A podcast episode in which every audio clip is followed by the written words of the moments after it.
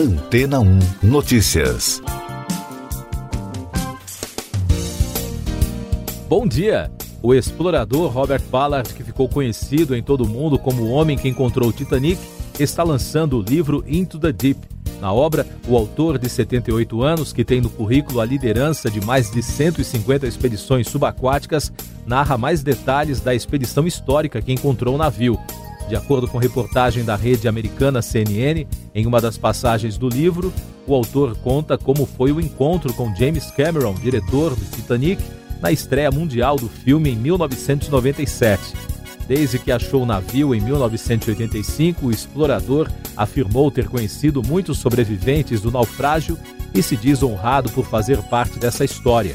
Ele até sugeriu a construção de um museu subaquático da embarcação. Ballard, que continua na ativa e em busca de novas descobertas, já foi responsável por expedições que encontraram navios da Segunda Guerra Mundial e embarcações antigas naufragadas no Mar Negro. Além disso, as expedições do explorador também contribuíram para o desenvolvimento do conceito das placas tectônicas. Ele é dono de um navio de exploração equipado com tecnologia de ponta e está sempre procurando pelo que chama de a próxima porta a ser aberta e ainda arruma tempo para dar palestras para os futuros exploradores dos mares. O livro Into the Deep, com as memórias de Ballard, terá a primeira edição em inglês nas livrarias no dia 11 de maio, um mês antes da data prevista para a estreia de um documentário sobre sua vida produzido pela National Geographic, que irá ao ar no dia 14 de junho. E daqui a pouco você vai ouvir no podcast Antena ou Notícias. Comissão Europeia quer discutir quebra de patentes de vacinas contra a Covid. Butantan reduz previsão para recebimento de matéria-prima de imunizante. Chanceler diz que IFA foi enviada pela China. Eduardo Cunha tem segunda prisão domiciliar revogada e está livre. A quebra de patentes das vacinas contra a Covid-19 teve grande destaque no noticiário internacional na quinta-feira. A presidente da Comissão Europeia, Ursula von der Leyen, disse que o grupo de países está pronto para discutir a proposta americana apresentada na quarta para suspender as patentes dos imunizantes. O objetivo é acelerar a produção e a distribuição das vacinas em todo o mundo. O diretor do Instituto Butantan de Mascovas reduziu na quinta-feira a previsão de recebimento de matéria-prima da Coronavac da China. Na quarta, o Instituto anunciou que solicitou à Sinovac 6 mil litros do IFA para produzir 10 milhões de doses. Metade desse montante, porém, deveria ter sido enviado em abril. Já o ministro das Relações Exteriores, Carlos Alberto França, informou em audiência no Senado que a China autorizou a exportação da cota de matéria-prima da vacina prevista para o mês de maio. A comissão é realizada com o objetivo de obter informações sobre o planejamento e as prioridades da pasta.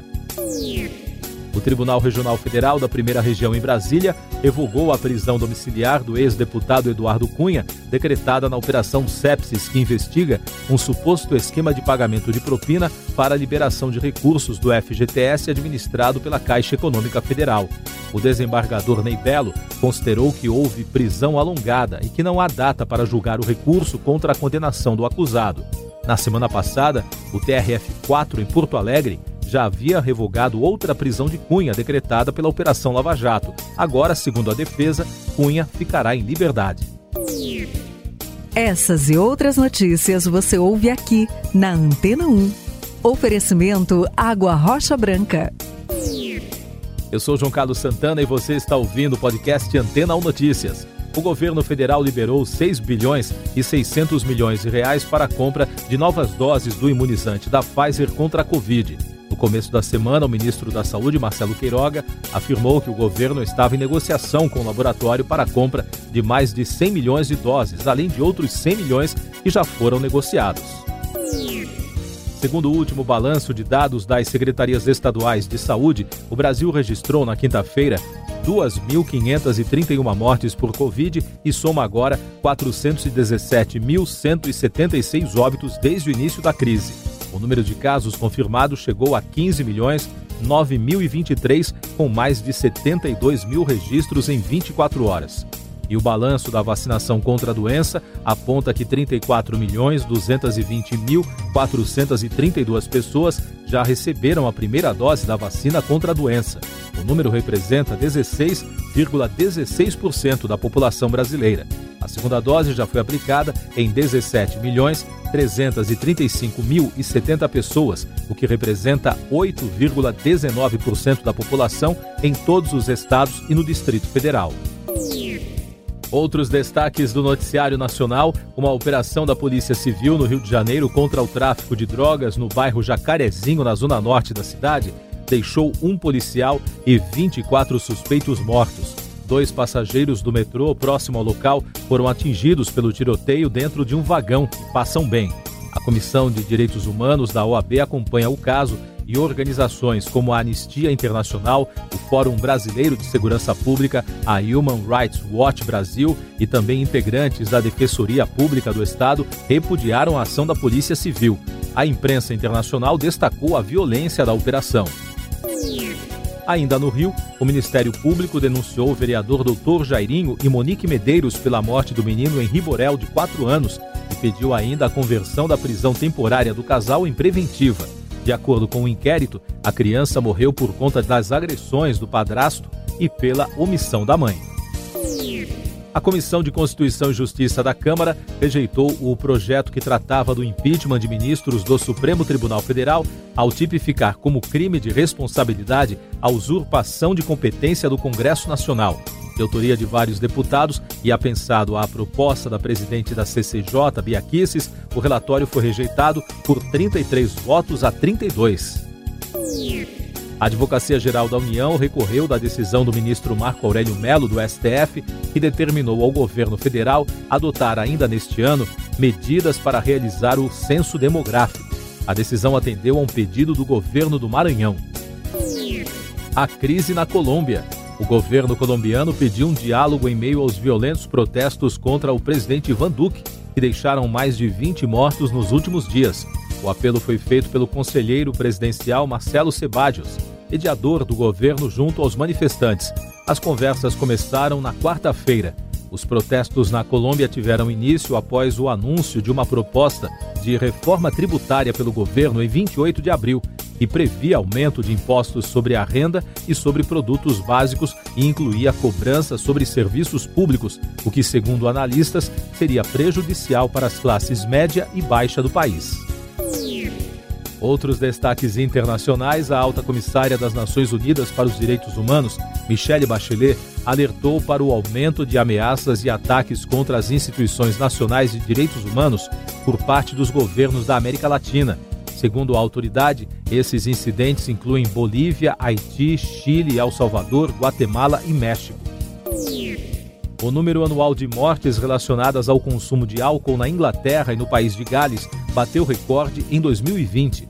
Segundo o Escritório Nacional de Estatísticas, houve um aumento muito acentuado desde o primeiro confinamento imposto em março do ano passado em razão da Covid-19. Economia e Negócios. A Câmara dos Deputados aprovou nesta semana o texto base do projeto de lei do Senado Federal que torna permanente o Programa Nacional de Apoio às Microempresas e Empresas de Pequeno Porte, o PRONAMP. O projeto foi criado para socorrer o setor durante a pandemia como houve alteração no texto, o PL retorna ao Senado.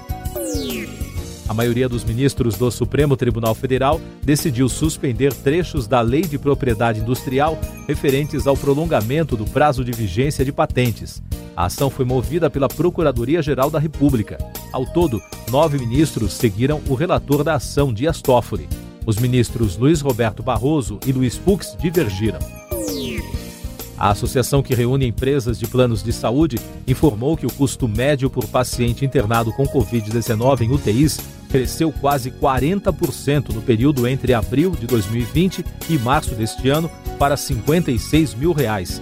De acordo com a entidade, o aumento é resultado das internações de pacientes jovens que ficam mais tempo em terapia os brasileiros depositaram 3 bilhões 841 milhões de reais na poupança em abril. Segundo o Banco Central, este foi o primeiro mês de captação positiva para a poupança após três meses de saques líquidos em meio à pandemia. O resultado ocorre logo após a volta do pagamento do auxílio emergencial para uma parcela da população. Tecnologia. A IBM criou o primeiro processador baseado em processo de fabricação de 2 nanômetros. Isso significa que um chip do tamanho de uma unha humana poderá ter até 50 bilhões de transistores. A inovação pode resultar em mais desempenho e menos consumo de energia. Destaque da música: o Correio do Reino Unido prestou uma homenagem ao cantor Paul McCartney com uma série de selos especiais. A coleção conta com 12 imagens, sendo oito capas de álbuns do artista e quatro fotos do músico em estúdios. Segundo o Correio Britânico, os novos selos são um tributo a um dos maiores ícones musicais do Reino Unido. Siga nossos podcasts em antena1.com.br. Este foi o resumo das notícias que foram ao ar hoje na Antena 1.